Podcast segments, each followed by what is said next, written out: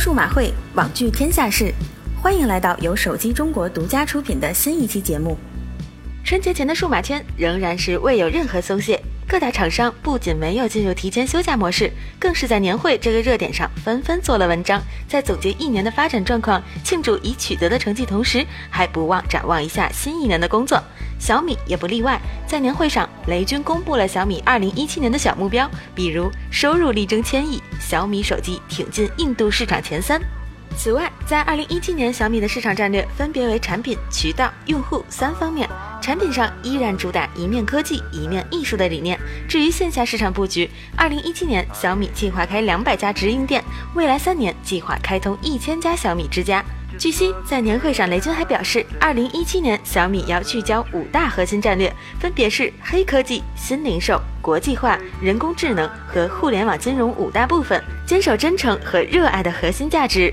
而回顾二零一六年，小米推出了不少手机产品，其中包括小米五系列、红米系列、小米 Note 2以及小米 Max 和小米 Mix。不过，要说最让人惊艳、对小米品牌走向高端最有帮助的产品，非小米 Mix 莫属。回顾完小米，再让我们再来回顾下去年开始 N 多场演唱会的魅族，其全年手机总销量达到了两千两百万台，其中百分之十一的销量来自海外市场。在此前，魅族新年媒体沟通会上，李楠和白永祥也表示，二零一七年魅族的核心战略是聚焦产品，我们更期待着新的一年能见到魅族推出更好的产品。节前也是排行榜发布的大好时机。到底一年的工作取得了什么样的成绩？一张榜单最能说明情况。最近，美国 BCG 评选的二零一六年最创新企业五十强名单公布，小米和华为等国产企业上榜。这份来自 BCG 全球调查的数据还是很客观的。在创新的榜首依然是神一样的苹果公司，第二是谷歌，第三是电动车的先驱特斯拉。国产品牌小米和华为分别列位三十五和四十六名。相信今年小米 Mix 和华为的 Mate 九为他们加了不少分。近几年来，国产厂商不断超越自我，为了用户在创新的同时，也推动了行业的竞争和进步。到目前为止，已经有多个品牌机型开始推送 Android 7.0系统，让用户们在春节之前用上了新功能。相比原生系统，国产第三方 Room 在操作体验上更加符合国人的习惯，也更加人性化，同时在设计上也更为美观。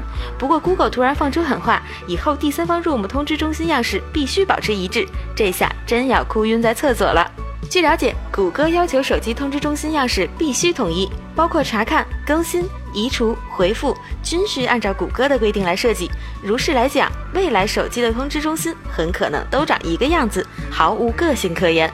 这项规定将从 Android 7.1开始正式实施。若有厂商胆敢不从，则其系统将无法使用 Google Play 以及其他谷歌服务。